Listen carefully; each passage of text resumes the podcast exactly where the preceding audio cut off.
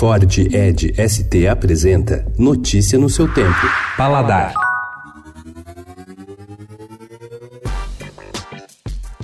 É tempo de farinhada em Santa Catarina. Nessa época, os catarinenses celebram com festa a tradição. Delicada, clara e fininha, a farinha de mandioca do estado resiste através de famílias que vivem nas encostas da serra e no litoral, que mantém viva a produção em 64 engenhos que se espalham por Florianópolis, Bombinhas, Garopaba e Imbituba. Faz 22 anos que o engenho dos Andrade, em Angelina, a 80 quilômetros da capital, promove a farinhada do divino, que coincide com a festa religiosa do Divino Espírito Santo. A rede catarinense de engenhos de farinha, que reúne famílias, órgãos municipais, educadores e pesquisadores, encaminhou em maio deste ano um pedido para que o Instituto do Patrimônio Histórico e Artístico Nacional declare os saberes dos engenhos como patrimônio cultural brasileiro. E quem prova farinha fininha, recém-torrada, não tem a menor dúvida.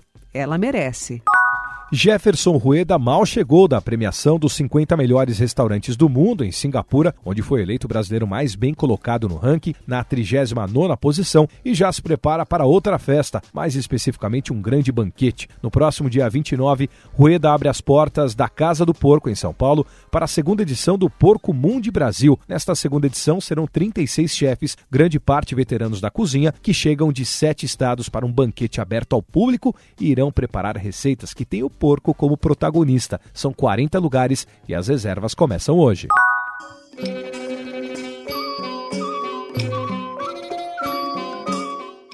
O Tai San, no bairro da Liberdade, em São Paulo, não poderia ser mais simples. É um restaurante minúsculo, especializado em comida tailandesa que você tem que conhecer. Você vai encontrar ali tudo o que você busca da culinária tailandesa. Quer dizer, os pratos mais conhecidos por aqui dessa cozinha vigorosa, colorida, rica, fresca e muito picante. A salada de papaya verde picante, bem picante, é uma outra boa pedida tem várias ótimas opções: curry verde, arroz frito, carne salteada. Mas na primeira vez vá de pad thai, um dos melhores disponíveis na cidade.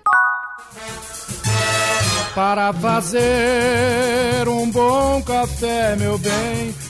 A moda das mini cafeterias já se espalhou pela cidade há alguns anos e não param de abrir novas casas. A mais nova é a Decoff, aberta há pouco tempo na Rua dos Pinheiros, em São Paulo. É uma grife curitibana que desembarcou por aqui, trazendo a estética japonesa de suas duas casas no sul do país. Já está confirmada a inauguração de outros três endereços da marca na cidade, nos bairros da Vila Olímpia, Consolação e Jardins. Notícia no seu tempo. É um oferecimento de Ford Edge ST, o SUV que coloca performance na sua rotina até na hora de você se informar.